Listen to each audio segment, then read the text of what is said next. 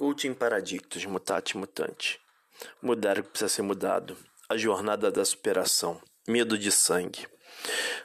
Já parou para pensar ou refletir que algumas pessoas não conseguem doar sangue ou quando vem sangue desmaiam, passam mal?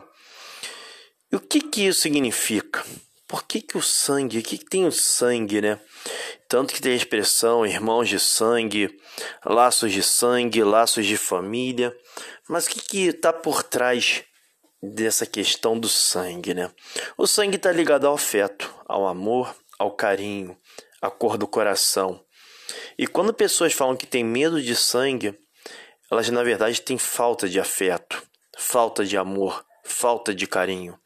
Então elas não conseguem dar aquilo que nunca receberam ou já doaram amor, afeto e carinho e foram traídas.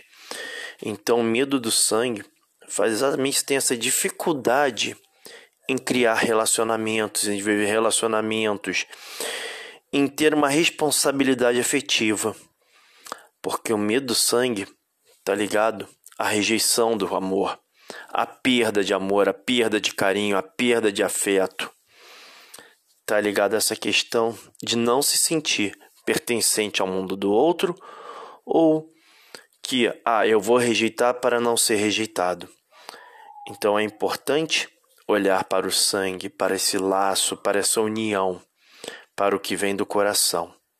Esse foi mais um episódio do Coaching Paradictos Mutate Mutante, a jornada da superação.